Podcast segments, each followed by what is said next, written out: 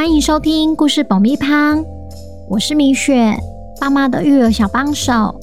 这是一个适合全家大小的 Podcast 频道，每周在这里分享一则有趣的故事，跟着小朋友一起冒险，一起学习。本周要讲什么故事呢？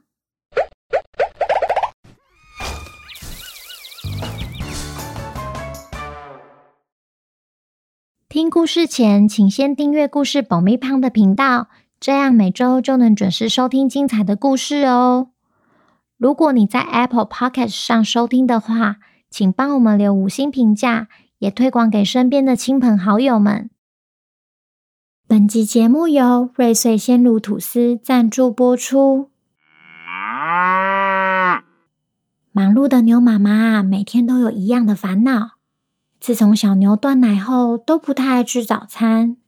直到有一天，牛妈妈下班回家，经过街口转角时，看到超商外贴了“鲜乳吐司”四个大字，随手买了一包当早餐。隔天早上，神奇的事情发生了：“妈妈，这好好吃哦，软绵绵的，而且怎么还有内内味？”牛妈妈好得意。那可是加了鲜奶的瑞穗鲜乳吐司呢！小牛一口接着一口。那我以后早餐都要吃这个哦。瑞穗鲜乳吐司经过长时间发酵，造就柔软绵密的口感，每一口都吃得到香浓乳香，是优质早餐的新选择。爸爸妈妈们也可以在节目资讯栏找到瑞穗鲜乳吐司的连结。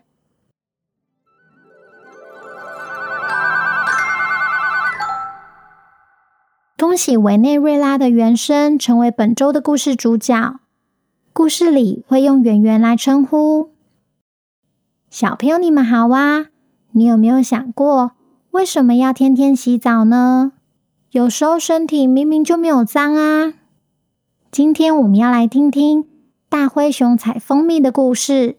究竟发生了什么事，连蜜蜂都开始嫌弃它了？本周的故事叫《灰熊贪吃》，作者米雪。准备好爆米花了吗？那我们开始吧。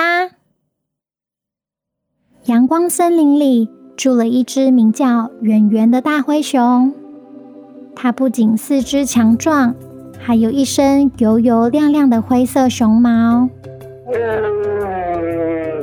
只要邻居们听到这个声音，就知道圆圆出门找食物了。猜猜看，贪吃的圆圆一天要吃多少食物？一公斤、五公斤，还是十公斤？公布答案喽，是四十公斤。就像是一天吃了两百碗白饭，是不是好会吃啊？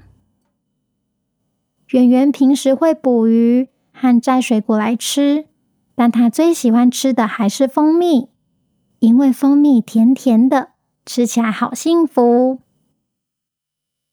有天中午，圆圆刚吃饱，正要躺在树下睡午觉时，鼻子灵敏的他闻到一个熟悉的味道。口水也不自觉流了下来。嗯，是蜂蜜的味道耶。于是圆圆开始边闻边寻找，味道是从哪来的？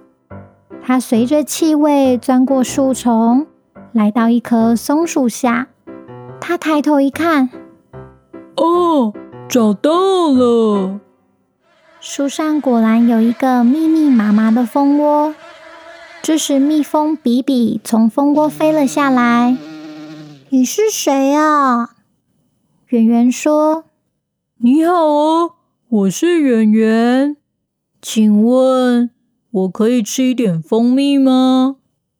比比想了想，“哦，是可以了，但你一星期只能来一次哦。”而且吃之前一定要先洗手洗脚，才不会弄脏蜂窝。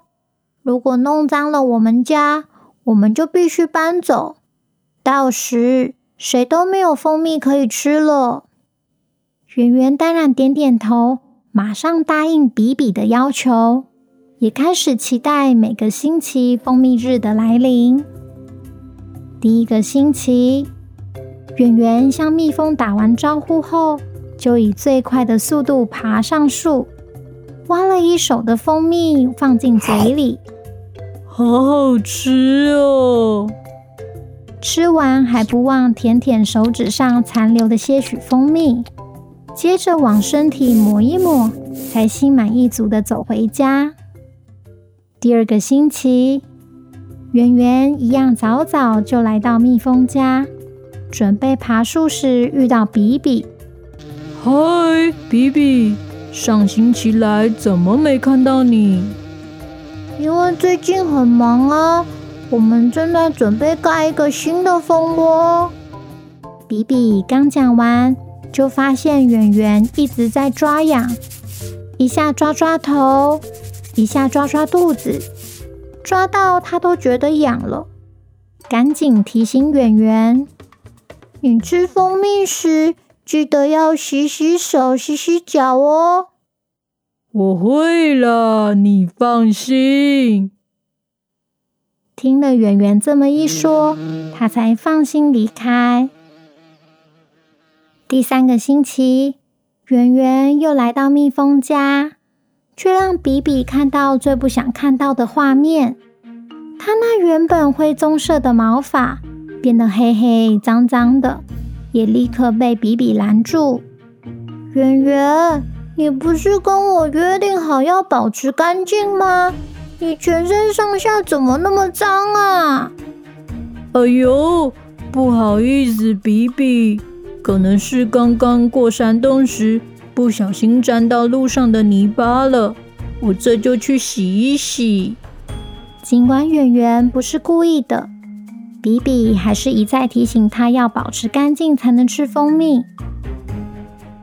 自从看见圆圆全身脏兮兮的来吃蜂蜜后，比比难免担心起来，决定要好好盯着圆圆。第四个星期。圆圆又开开心心来到蜜蜂家，这次竟然还带了一群朋友来。果然，才刚到树下就被比比拦住。圆圆，我可不记得有答应过你可以带朋友来吃蜂蜜耶。啊，没有啊，就我自己而已啊。比比指着圆圆头上，还说没有。你看，你头上有一群苍蝇在飞耶！而且你今天怎么那么臭？不准你靠近蜂窝了。